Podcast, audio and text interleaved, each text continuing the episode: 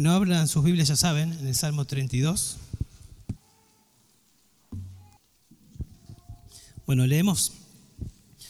Dice así la palabra de Dios. Cuán bienaventurado es aquel cuya transgresión es perdonada, cuyo pecado es cubierto.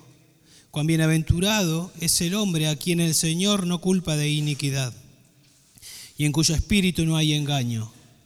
Mientras callé mi pecado, mi cuerpo se consumió con mi gemir durante todo el día, porque día y noche tu mano pesaba sobre mí, mi vitalidad se desvanecía con el calor del verano. Te manifesté mi pecado y no encubrí mi iniquidad. Dije, confesaré mis transgresiones al Señor, y tú perdonaste la culpa de mi pecado. Por eso, que todo santo ore a ti en el tiempo en que pueda ser hallado Ciertamente la inundación de muchas aguas no llegarán estas a él. Tú eres mi escondedero, de la angustia me preservarás, con cánticos de liberación me rodearás. Yo te haré saber y te enseñaré el camino en que debes andar. Te aconsejaré con mis ojos puestos en ti. No seas como el caballo o como el mulo, que no tienen entendimiento, cuyos arreos incluyen brida y freno para sujetarlos, porque si no, no se acercan a ti. Muchos son los dolores del impío, pero el que confía en el Señor, la misericordia lo rodeará. Alegraos en el Señor y regocijaos justos, dad voces de júbilo todos los rectos de corazón. Bueno, el, el título el que puede llevar este mensaje es el gozo del perdón, el gozo del perdón. Hay gozo en este hombre por haber recibido el perdón todo aquel que recibe el perdón de Dios experimenta un gozo, sabemos de qué estamos hablando, si hemos recibido el perdón de Dios. Es un salmo de David, el autor es David, ahí nos dice que es David después de haber pecado, después de haber confesado y después de haber sido perdonado por Dios, él experimenta un gozo y bueno, y escribe el salmo inspirado por Dios, ¿sí? inspirado por Dios para instruirnos, para ayudarnos a nosotros. En cuanto al contexto, no sabemos exactamente, enseguida se nos viene a la mente seguramente el pecado que todos conocemos de David, de adulterio y después de mandar a matar al, marido de Betsabé, probablemente, pero en el, Salmo no vemos, no, el contexto no nos dice que sea, es el, contexto, así que tal vez mejor porque podemos aplicar esto a, todo pecado y así debe ser. Tal vez si era el pecado de adulterio, alguno podría decir, bueno, yo no cometí adulterio, tal vez esto no aplica a mi vida, pero es para todo pecado, ¿sí? Una mentira, una raíz de amargura, tal vez detectas que hay pereza en tu vida, que no estás viviendo para la gloria de Dios, que hay algún ídolo en tu vida, no sé, que estás exasperando a tu hijo, no liderando como un esposo bíblico, no sujetándote como una esposa bíblica, bueno, y la lista puede seguir. Cualquier pecado y todo pecado es para confesar a nuestro Dios. Todo pecado y cualquier pecado es para confesar a nuestro Dios. Y si no lo estamos haciendo, nos estamos perdiendo una gran bendición. Y no solo que nos estamos perdiendo una gran bendición, que es el gozo, la dicha, que acá dice, sino que también de alguna manera estamos acarreando maldición, consecuencias por no, por no este, confesar nuestro pecado. Acá en este Salmo David nos cuenta lo que él ha experimentado en el tiempo de no confesión, cuando él no confesaba lo que él experimentó, y también nos cuenta lo que él experimentó cuando confesó. Y entonces nos enseña. Ahí dice Masquil, ¿vieron abajo del título Salmo de David, Masquil? Seguramente saben, eso es, nos dice que es un salmo didáctico, un salmo de instrucción, es decir, que es un salmo que, bueno, como venimos diciendo, que nos cuenta acerca del pecado, de la gravedad del pecado, del, perdón, de la confesión y de, y de poder ser perdonado por Dios. Es uno de los salmos, seis salmos penitenciales que hablan del arrepentimiento, pero no solo nos habla acá de arrepentimiento, sino que también vemos acción de gracia porque David agradece por el perdón y también vemos sabiduría en el hecho de que nos instruye a que vivamos, en que hagamos las cosas bien, que confesemos nuestros pecados. Básicamente el Salmo nos va a decir que es necio no confesar y que es sabio confesar. Eso tal vez es lo que nos tiene que quedar en la mente. Es necio no confesar y es sabio confesar. Lo que dice Proverbios 28, 13. El que cubre sus pecados no prosperará, más el que los confiese y se aparta alcanza misericordia. Y eso es lo que se ve acá en, la vida de David. ¿Sí? Vemos que enfatiza un gozo profundo que viene como resultado de recibir el perdón de Dios. Nos muestra este salmo que el contentamiento humano está íntimamente relacionado con el perdón de Dios. ¿sí? El contentamiento humano está íntimamente relacionado con el perdón de Dios. Y si somos creyentes, todos nosotros hemos recibido el perdón de Dios, deberíamos vivir contentos, con gozo, a pesar de las circunstancias. Sea cual sea la circunstancia, debe haber gozo en nuestras vidas. Porque ¿qué puede ser peor en esta vida para, un, para una persona? Irse al infierno. Y la Biblia dice que para el creyente ya no hay condenación.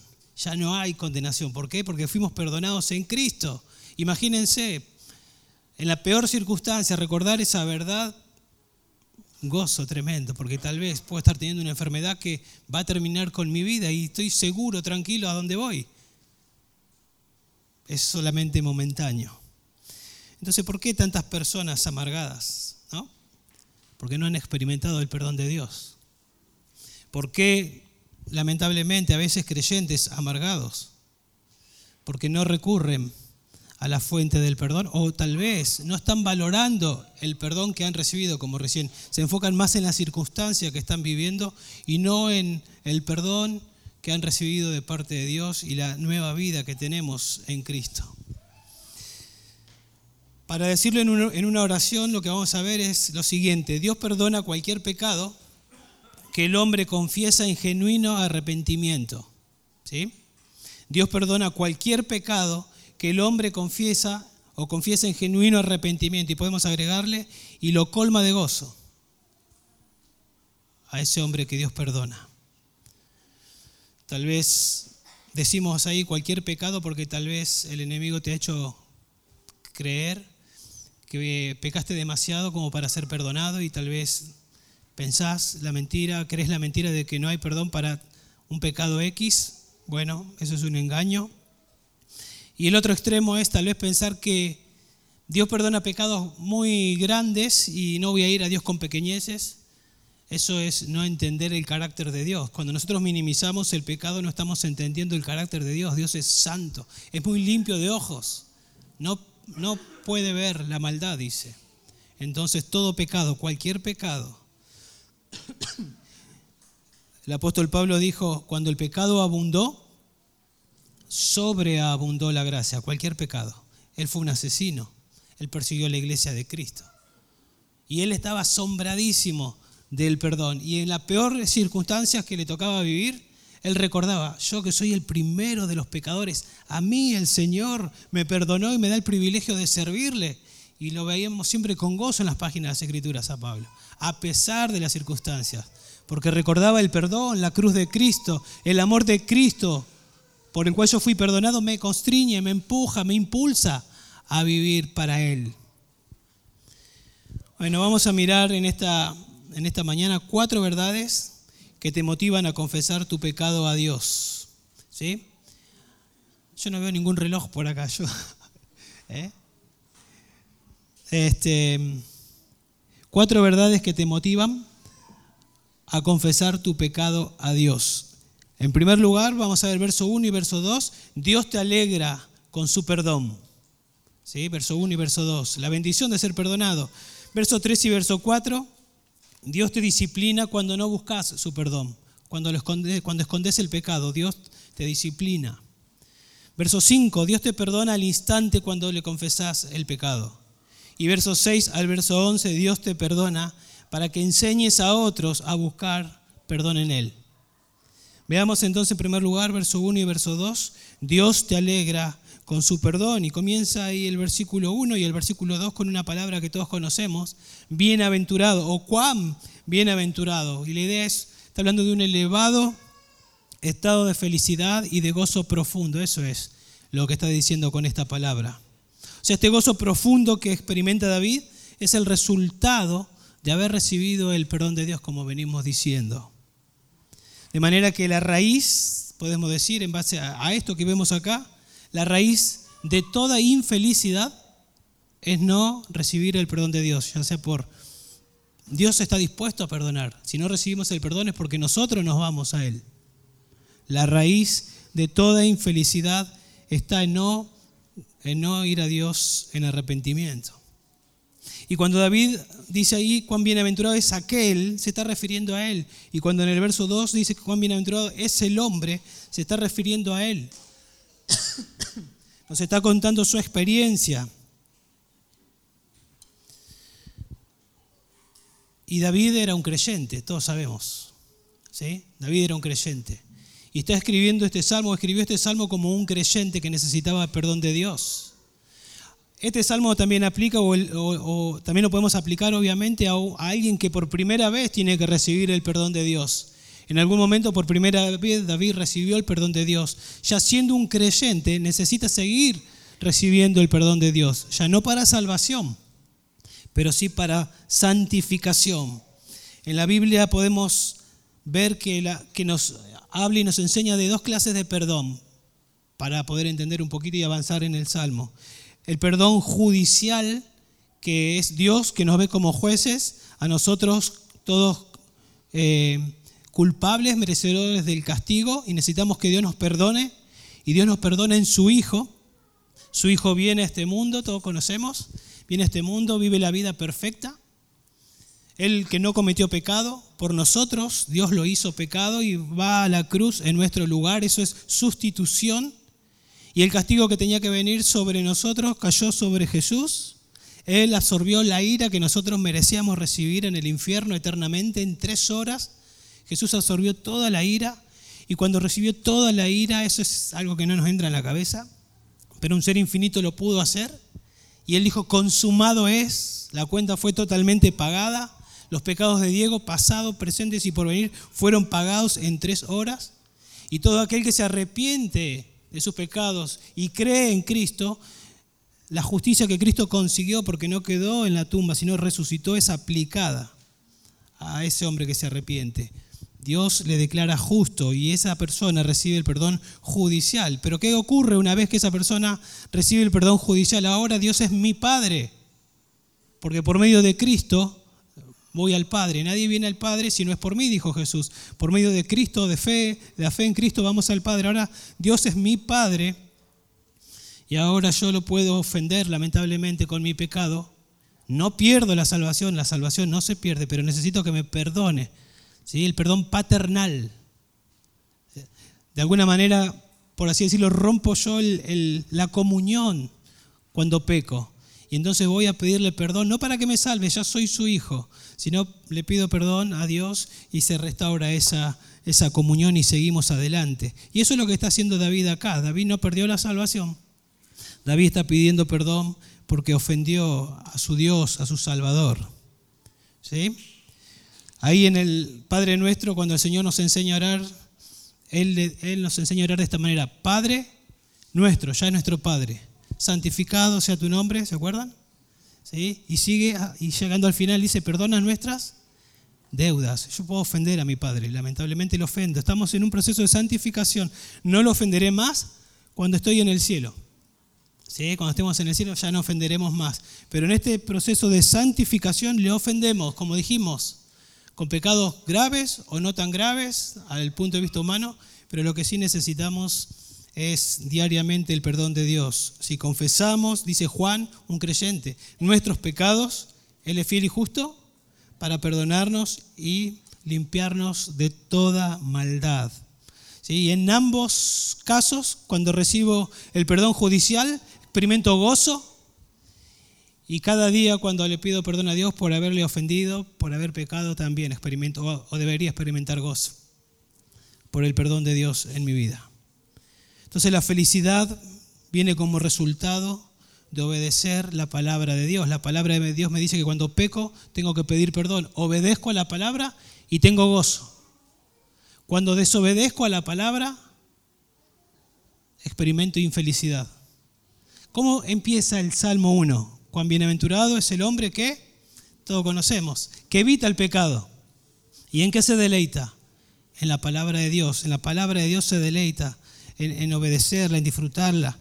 Y David estaba viviendo de esa manera y en algún momento él pecó contra Dios y no confesó por un tiempo y vemos que no tuvo felicidad, porque la felicidad no está en pecar, la felicidad está en deleitarse en la palabra de Dios. Y vamos a ver que cuando él se arrepiente obedeciendo a la palabra de Dios y vuelve a Dios en arrepentimiento, vuelve a deleitarse en la palabra de Dios, vuelve el gozo que había perdido.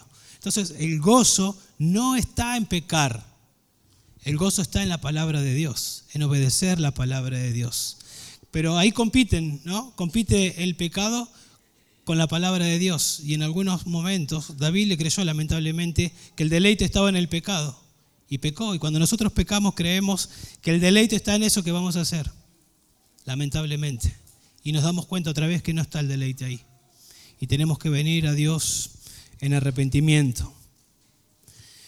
Este salmo entonces comienza con una afirmación teológica y práctica de lo que constituye la verdadera felicidad. ¿sí? Y el fundamento de esta alegría, como dijimos, este gozo profundo viene del Señor que perdona, como dice ahí, transgresiones, pecados, iniquidades. Son tres palabras que David usa para hablar del pecado. Podría haber dicho tranquilamente, Cuán bienaventurado es aquel cuyos pecados son perdonados. Sin embargo, el Espíritu Santo no desperdicia palabras. Quiso usar tres palabras para enfatizar que Dios perdona todo pecado. Pero cada palabra ahí tiene su matiz. La palabra transgresión habla de, rebelión, de levantarse de manera abierta contra la autoridad. David sabe que Dios era su autoridad y sabe lo que Dios decía y él se levantó abiertamente e hizo lo contrario a lo que Dios le decía. Nosotros sabemos que la Biblia dice no mentirás, no robarás, etcétera, etcétera. Sabemos que Dios lo dice y cuando lo hacemos nos estamos rebelando, nos estamos levantando contra la autoridad que estableció esas leyes. La palabra pecado, la definición ahí tal vez que más conocemos, tiene que ver con errar al blanco. Ese blanco es lo que Dios estableció muy claramente y errar al blanco no es, no es que la flecha, todos pensamos en una flecha, no dan el blanco que Dios estableció, cae en otro lugar y ese lugar que cae es el pecado. Y la palabra también ahí que usa para iniquidad es enfatiza la responsabilidad, la culpabilidad, la perversidad. O sea que si juntamos las tres definiciones podemos decir David es consciente de su rebelión contra Dios, a quien ofendió con su perversidad. ¿Sí? Y también David usa tres palabras para hablar del perdón. Él dice ahí en el verso 1, cuán bienaventurado es aquel cuya transgresión ha sido o es perdonada. Después va a hablar de, em, terminando el verso 1, cuyo pecado es cubierto. Eso es para hablar de perdón. Y cuán bienaventurado es el hombre a quien el Señor no culpa de iniquidad tres palabras para hablar también del perdón y para mostrar una vez más que Dios perdona todo. La palabra perdonada ahí es levantada, es levantar. Imagínense un peso tremendo en los lomos de David y en cada uno. Dios lo levanta y lo saca de David para que David ahora pueda caminar livianito Pero tal vez podemos pensar en que Dios saca toda esa montaña sobre los lomos de David y que lo deja caer en el piso y David camina tranquilo. Pero si Dios hubiese hecho eso nada más, eh, tal vez podríamos pensar que Dios es corrupto, porque el pecado no se pagó. Ustedes saben que en la antigüedad había un sistema de sacrificios en el tabernáculo, después en el templo, donde el sacerdote entraba una vez al año y estaba lo que se llamaba la, expiación, ¿se acuerdan? Donde se sacrificaba un animal, había derramamiento de sangre, y después en el otro animal se imponía la mano el sumo sacerdote, simbolizando que traspasaba todos los pecados de él, de su familia y del pueblo de Israel, y ese animal después se va llevado lejos al desierto, simbolizando que se llevaba lejos el pecado Hasta que un día Juan el Bautista dice, he aquí el Cordero de Dios que quita el pecado del mundo. Y cuando Jesús murió, murió por los pecados de todos aquellos que iban a creer y también por los que creyeron. Entonces cuando Dios levanta el pecado de David, en algún momento lo pone en Jesucristo y castiga a Jesucristo.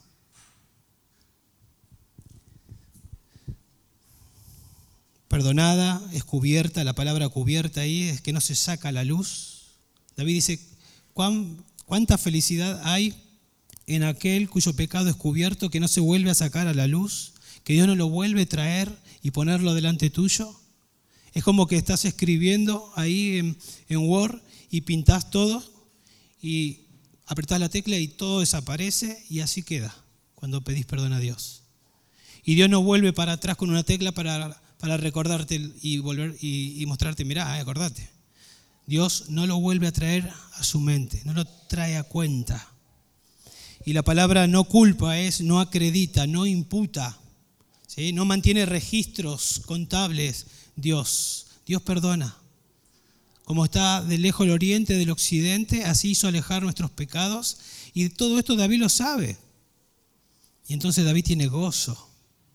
Pero noten que llegando ahí al versículo 2, al final dice también, y en cuyo espíritu no hay engaño. Parece que está descolgado eso, porque ya entendimos el concepto, verso 1 y verso 2, pero dice, y en cuyo espíritu no hay engaño, implicando que uno puede ir a Dios con hipocresía, porque está hablando de la actitud con la que uno debe ir a Dios en arrepentimiento. A eso está apuntando cuando dice, y en cuyo espíritu, en cuyo interior no hay engaño. Todas las cosas están desnudas y abiertas ante los ojos de aquel a quien tenemos que dar cuenta. La Biblia nos habla que podemos, que, nos habla de dos clases de, de, tristeza y de arrepentimiento. Nos habla de un arrepentimiento que es conforme a la voluntad de Dios y nos habla de un arrepentimiento que es conforme a este mundo, que uno puede tener remordimiento y es y, nada tiene que ver con que ofendí a Dios, no me pesa haber ofendido a Dios, me pesa que me descubrieron. Me da vergüenza porque me descubrieron. Entonces hasta tal vez puedo llorar y, decir, Dios perdoname, pero en realidad lo que estoy haciendo es, me da tanta vergüenza que me, me han descubierto que tengo remordimiento. Y eso no es y eso, y eso no es un espíritu en el cual no hay engaño, ahí hay hipocresía. Ahí me está interesando mi gloria y no la gloria de Dios. Pero todos sabemos que no fue el caso de David. A David le interesaba su reputación, la de Dios, no su propia reputación. Le interesaba la santidad de Dios, la majestad de Dios, y entendió que ofendió a Dios. Y eso es lo que debemos entender, que cuando pecamos ofendemos a Dios, más allá de que nos puede dar vergüenza porque nos descubrieron. Está bien, pero eso en segundo plano. En primer plano ofendí a Dios y Él es santo. Y entonces voy con una actitud correcta delante de Dios, en arrepentimiento, diciéndole a Dios cómo me siento y pidiéndole perdón por mis pecados. Bueno, la primera verdad entonces que debe motivarte a confesar tu pecado es que Dios te alegra. Dios te alegra con su perdón. ¿sí? Dios te alegra con su perdón. Si vas a Dios con sinceridad y entendiendo que pecaste delante de Él y le pedís perdón, Él te perdona. Ese es el requisito. Si confesás tus pecados, si, estás de acuerdo con Dios, Él es fiel y justo para perdonarte y limpiarte de toda maldad. Y el gozo, la, bienaventuranza, esta que vemos, es sobrenatural. Yo no me aprieto un botón y disfruto de, y tengo gozo. Es algo sobrenatural que viene como resultado de obedecer la palabra de Dios, en este caso de pedirle perdón a Dios. La segunda verdad, verso 3 y verso 4, es Dios te disciplina cuando no buscas su perdón o cuando escondes tu pecado, podría ser. Eso es lo que David nos cuenta y nos enseña. Pero prestemos atención que detrás de David está Dios enseñándonos con la experiencia de David para que aprendamos y no hagamos lo mismo. Dios te disciplina cuando no buscas o cuando no buscas su perdón. David dice ahí, mientras callé mi pecado, ¿sí? Esa palabra mientras callé en otros, en otros versículos aparece como tramar el mal. Y parece que David acá está diciendo, mientras callé, yo tramé mi propio mal. yo me creía sabio en callar, que nadie se entere, que me sigan viendo como lo que soy, el rey. Tal vez en su, en su sabiduría humana pensaba que era sabio, pero ahora él, con, luz en sus ojos, habiendo confesado ya su pecado, mientras callé, la verdad que tramé mi propio mal, la pasé muy mal. No fue sabio haber callado. No fue sabio ni, ni pecar y tampoco fue sabio quedarse callado mucho tiempo después que, uno, después que David pecó. ¿Sí? Entonces, si yo escondo mi pecado, no voy a ser feliz. Al contrario, voy a sufrir las consecuencias de ese pecado. Y entonces David con lenguaje metafórico empieza a contarnos cómo él se sintió. Y nos empieza a contar y a decir que sufrió mucho espiritualmente, pero también sufrió mucho físicamente.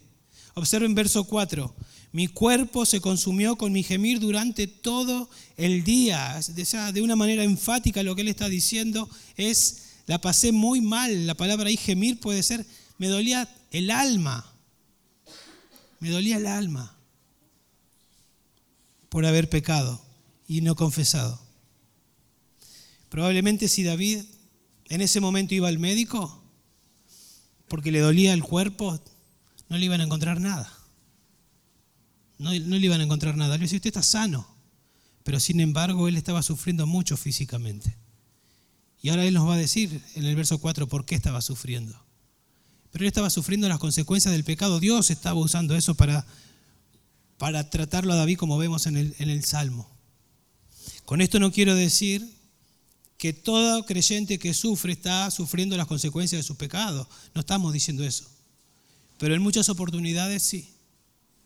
Y tenemos de las, dos, las dos cosas en la Biblia. Por ejemplo, Job sufrió mucho físicamente y fue por una prueba, no por causa de su pecado. O allá en Juan 9, cuando nace este, un joven ciego y le dicen, ¿quién pecó? ¿Él o sus padres? Porque ellos pensaban, está sufriendo por causa del pecado. No, ninguno de los dos. Ninguno de los dos. Pero también tenemos, por ejemplo, en 1 Corintios 11:30 que algunos están débiles y otros duermen, habían muerto. ¿Por qué? Por causa de banalizar la cena del Señor y no estar tomándola de manera digna. Las consecuencias del pecado. Entonces en el verso 4 David nos dice, nos da la razón, noten que empieza con un porque, porque día y noche. ¿Qué dice después? Tu mano, ¿la mano de quién? La mano de Dios pesaba sobre mí. La poderosa mano de Dios, la todopoderosa mano de Dios estaba sobre David. Eso es lo que nos dice. Dios trató a David con mucha severidad. Un creyente. ¿eh? Y entonces de manera poética él nos comienza a decir el remordimiento que pesaba sobre su conciencia. Y empieza a hablar de que perdió la vitalidad, que se convirtió en sequedad de verano. Imagínense como una planta que comienza a secarse. Eso es lo que nos está diciendo. Como una planta que comienza a secarse, así yo me sentía. Y otra vez pensemos en el Salmo 1. Cuán bienaventurado es el varón que no anda en pecado, sino que se deleita en la palabra de Dios. ¿Será como? Árbol firmemente plantado. ¿Sí? junto a corrientes de agua, va recibiendo el agua, va recibiendo el suministro de la palabra de Dios, va siendo fuerte, va teniendo frutos. Pero ahora David dice, yo no me siento así. Me siento como una planta que se está marchitando, porque justamente dejó de tener comunión con Dios, porque pecó y ocultó su pecado. Y en ese momento no estaba glorificando a Dios. En ese momento no, se veían frutos en su vida. En ese momento no estaba viviendo para lo que fue creado, para la gloria de Dios. Día y noche, eso nos habla de continuidad. La mano disciplinadora de Dios estaba sobre David, lo cual es una bendición. Que así sea. ¿Qué hubiera pasado si la mano de Dios no hubiese estado como nos dice el Salmo sobre David. Tal vez no se hubiese arrepentido. Entonces la mano disciplinadora de Dios estuvo sobre David con el propósito de llevarlo al arrepentimiento, porque Dios no es como Elí, como Elí que veía a sus hijos pecar y no hacía nada. Dios ve a sus hijos pecar y Dios actúa. Y Dios hace algo. Y Dios comienza como cuando nosotros agarramos un tornillo y comenzamos con el destornillador a meterlo en la pared o en una madera y cada vez más y cada vez más presión y cada vez más presión. Y Dios comenzó a trabajar así en la vida de David, buscando el arrepentimiento. Y así lo va a hacer con nosotros. Hijo mío, no tengas en poco, dice el Hebreos 12:5, la disciplina del Señor. ¿Sí? Ni te desanimes al ser reprendido por Él. Porque el Señor al que ama, disciplina y azota todo el que recibe por hijo. Así es Dios. Así que si usted es un hijo de Dios y es necesario, Dios sabe en su sabiduría perfecta qué es lo que usted necesita. Si usted necesita disciplina, Dios lo va a hacer. ¿Sí? Dios lo va a hacer. Por eso es más sabio pecamos y confesar, tener, estar a cuentas con Dios a diario, no acumular pecado en nuestras vidas. Arrepentirnos instantáneamente.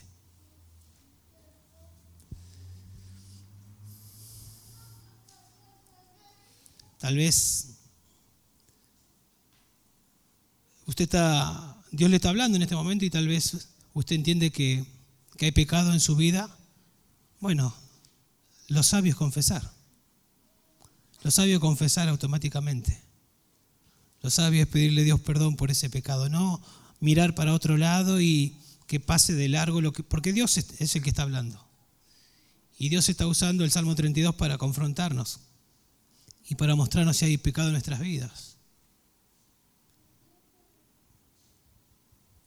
Mientras callé, dice ahí, se envejecieron mis huesos, me debilité físicamente, sufrí en mi interior, no prosperé, como dice Proverbio 28:13.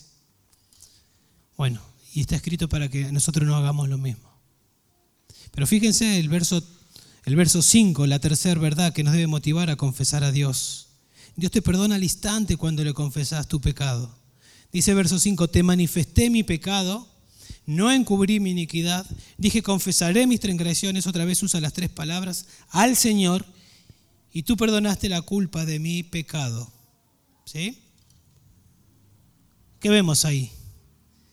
David estuvo mucho tiempo, no sabemos cuánto, pero estuvo, por lo que vemos, sufrió, sufrió bastante, estuvo tiempo sin confesar su pecado y Dios estaba esperando que venga en arrepentimiento. Ahora cuando David viene en arrepentimiento a confesar su pecado, Dios le dice, bueno, yo esperé mucho, ahora vas a esperar. No, Dios no le dijo eso. Dios al instante lo perdonó. Al instante Dios lo perdonó. Y noten que también usa las tres palabras ahí, pecado, iniquidad, transgresión.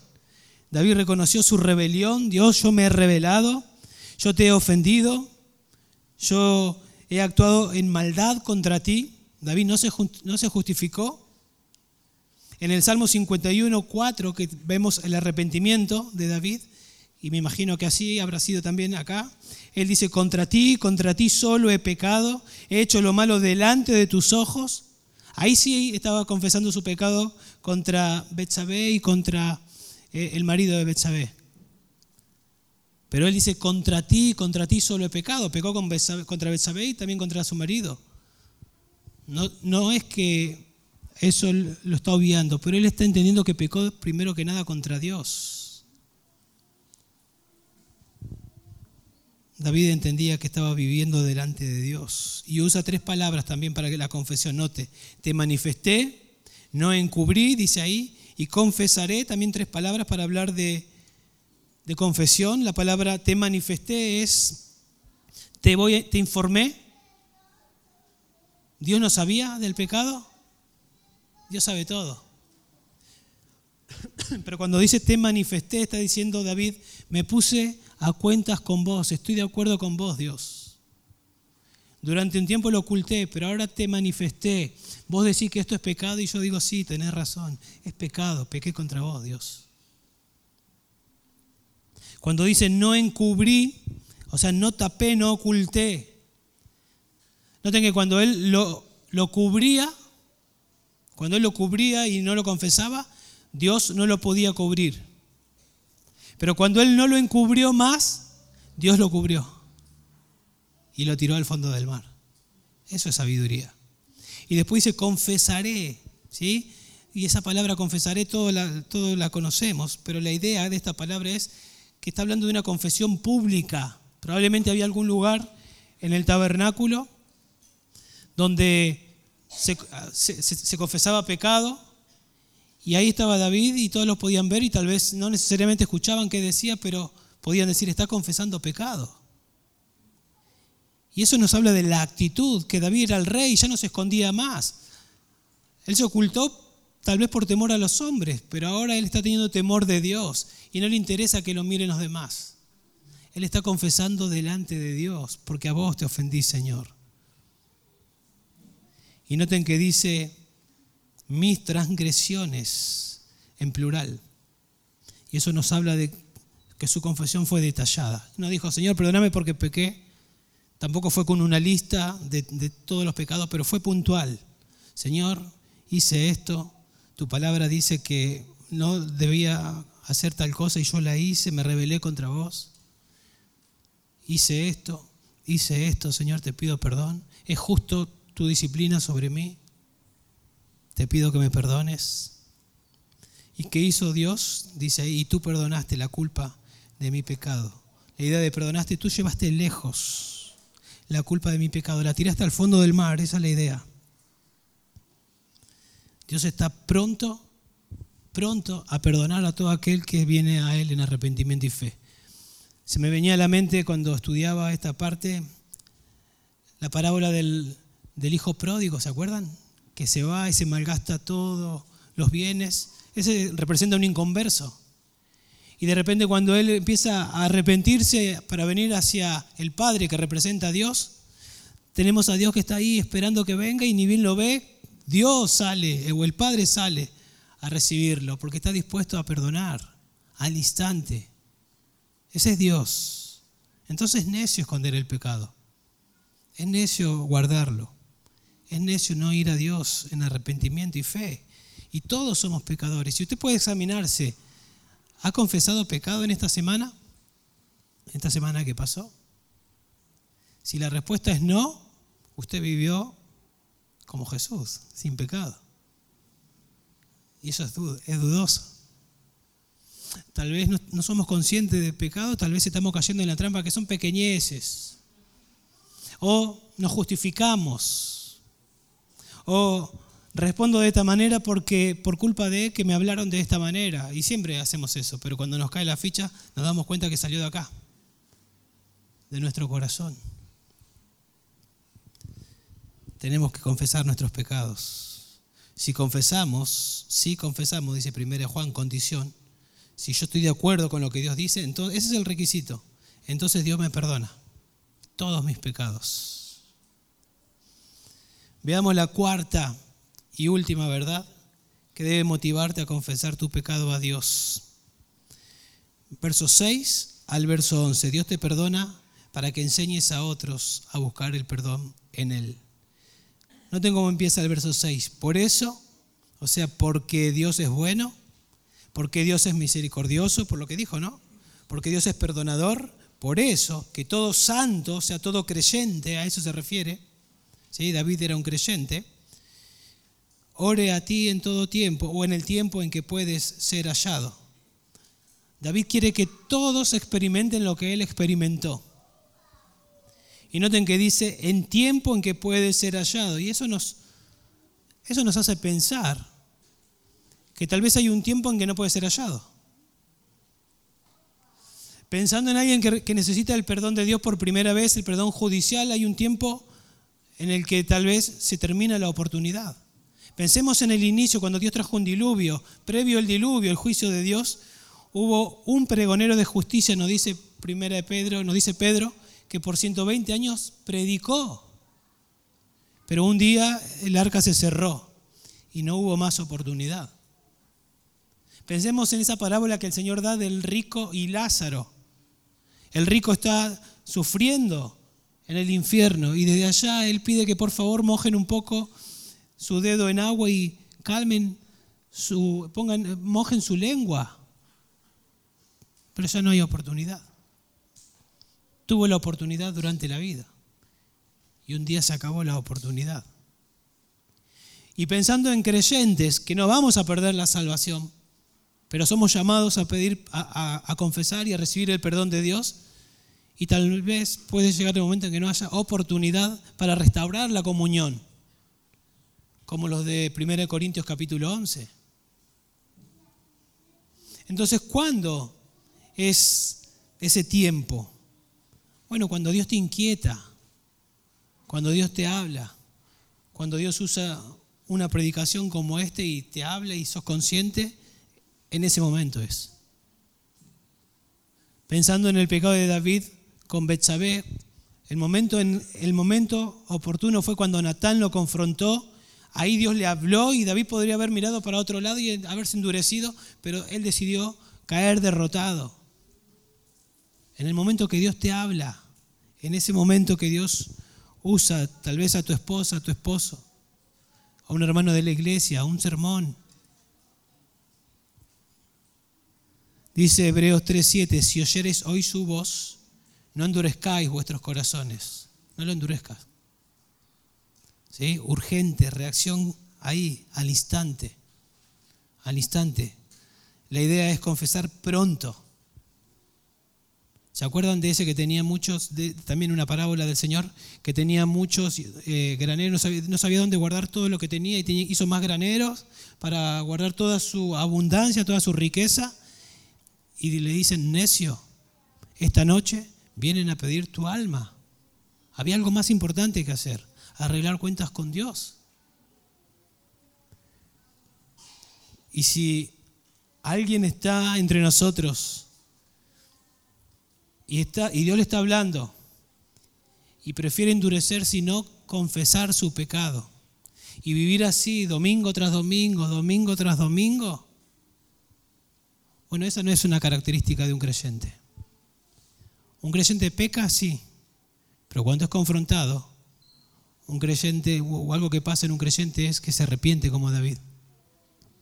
Porque Dios disciplina, porque Dios al que ama disciplina y al que deja sin disciplina, es porque es bastardo, dice la Biblia. Entonces, si venís por mucho tiempo con pecado, que sabés que lo tenés y no lo confesás y no te apartás y seguís y seguís y seguís, yo diría que hay que temer, porque tal vez no seas un creyente, por lo que la Biblia nos dice. Dice ahí en el 6b, porque todo, por eso todo santo ore a ti en todo tiempo perdón, en el tiempo en que puede ser hallado. Y luego dice la parte B, ciertamente la inundación de muchas aguas no llegarán estas a él. Esa inundación de manera metafórica son las versos 3 y verso 4. O sea, la angustia profunda no van a llegar a él porque Dios va a levantar la disciplina antes. David llegó hasta allí porque no confesó. Pero si nosotros confesamos, no vamos a llegar hasta donde llegó David. Dios va a levantar la disciplina antes. Dios lo va a elevar como a un lugar firme y seguro, dice ahí verso 7, tú eres mi escondedero, de la angustia me preservarás, con cánticos de liberación me rodearás. Tú eres mi refugio, como en una roca alta me vas a poner, de la angustia me vas a preservar de esa angustia que David experimentó. Y entonces, verso 8, yo te haré saber y te enseñaré el camino en que debes andar. Te aconsejaré con mis ojos puestos en ti. Algunos creen acá que Dios toma la pluma y ahora es Dios el que está hablando. Y otros creen que es David el que sigue hablando. Yo creo que es David el que sigue hablando. Del 1 al 7 fue David, del 9 al 11 es David, creo que el 8 es David. Y que lo que está haciendo David es quiero compartir con ustedes lo que yo experimenté, yo quiero ayudarlos a ustedes ahora, yo quiero ponerme al lado de ustedes y tratar como Dios me trató a mí, Dios me trató con misericordia, Dios me trató con amor, Dios me perdonó y yo quiero ayudarlos a ustedes a llevar, llevarlos a Dios y decirles que en Dios hay perdón, que no sean como yo, que no pasen por lo que pasé yo. Yo quiero ser como Natán, que me confrontó y, fue un instrumento de Dios para llevarme a Dios, yo quiero hacer eso. O como dice Gálatas 6.1, hermanos, aun si alguno de, es sorprendido en alguna falta, vosotros que sois espirituales, restaurarle en espíritu de mansedumbre, mirándote a ti mismo, no sea que tú también seas tentado. O hacer lo que hizo Jesús con Pedro cuando lo negó tres veces, ¿se acuerdan? Y el gallo cantó y a Pedro le cayó la ficha que había negado al Señor y lloró amargamente. Después el Señor resucitó y a las mujeres le dijo, díganle que nos encontramos en Galilea y avísenle a Pedro también. Y cuando se encontró con Pedro, el Señor le demostró que una vez más había perdón, Pedro se había arrepentido de lo que había hecho. Verso 9, no seas como el caballo o como el mulo que no tienen entendimiento, no seas, no seas necio, cuyos arreos incluyen bocado y freno para sujetarlos, porque si no, no se acercan a ti, no. Vení voluntariamente a Dios, no seas como yo, que Dios tuvo que usar, ¿sí? tuvo que implementar otro sistema para atraerme a Él.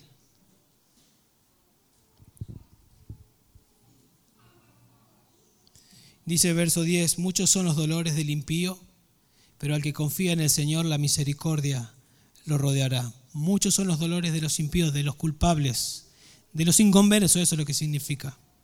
Pero hay un contraste.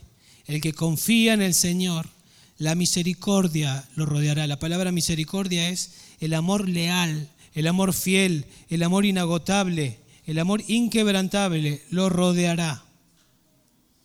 O sea, ese amor inagotable, ese amor fiel, lo experimentan los que se arrepienten por su pecado y vienen a Dios. Sea por primera vez para ser salvo o sea cada vez que pecamos siendo creyentes. Y entonces termina el verso 11 diciendo, alegraos en el Señor y regocijaos justos, dad voces de júbilo todos los rectos de corazón. ¿Quiénes tienen que alegrarse? ¿Quiénes tienen que regocijarse? ¿Quiénes tienen que dar voces de júbilo? Todos los rectos y anteriormente se los justos. La pregunta es, ¿somos justos? los que hemos recibido justicia que no merecíamos. ¿Y quiénes son los que han recibido justicia? Los que han ido a Dios y dicho, Señor, yo pequé, yo merezco ser castigado, pero gracias por el sustituto, gracias por Cristo, gracias porque Él pagó mi pecado, yo lo creo. Estoy arrepentido y creo que Jesús pagó por mí. Y creo que Él consiguió la justicia que yo necesito. Entonces Él me declara justo en los méritos de Cristo. Recibimos el perdón de todos nuestros pecados. Y cada vez que vamos a Él siendo creyentes, recibimos el perdón en Cristo. La sangre de Cristo nos limpió y nos continúa limpiando, dice Primera de Juan. Entonces, alegraos en el Señor, regocijaos, da voces de júbilo, porque fuiste perdonado cuando no lo merecías. Y ese pecado fue castigado en la persona de Cristo Jesús. Entonces, para terminar, solo decir que hay dos, caminos. Así empezó el Salmo 1. El camino de los pecadores, el camino de los que se deleitan en la ley de Jehová. Y hay dos justos, hay dos caminos, perdón, también. Usted puede esconder su pecado y esconderlo, y esconderlo y esconderlo y vivir así de esa manera, e irse con su pecado al infierno. O la otra posibilidad es confesar su pecado y recibir la justicia de Dios. Recibir la salvación que hay en Dios, porque ese pecado cuando lo confesamos es pagado en Cristo Jesús. Es eso lo que, es eso lo que nos enseña este salmo. Es necio no confesar, es sabio confesar.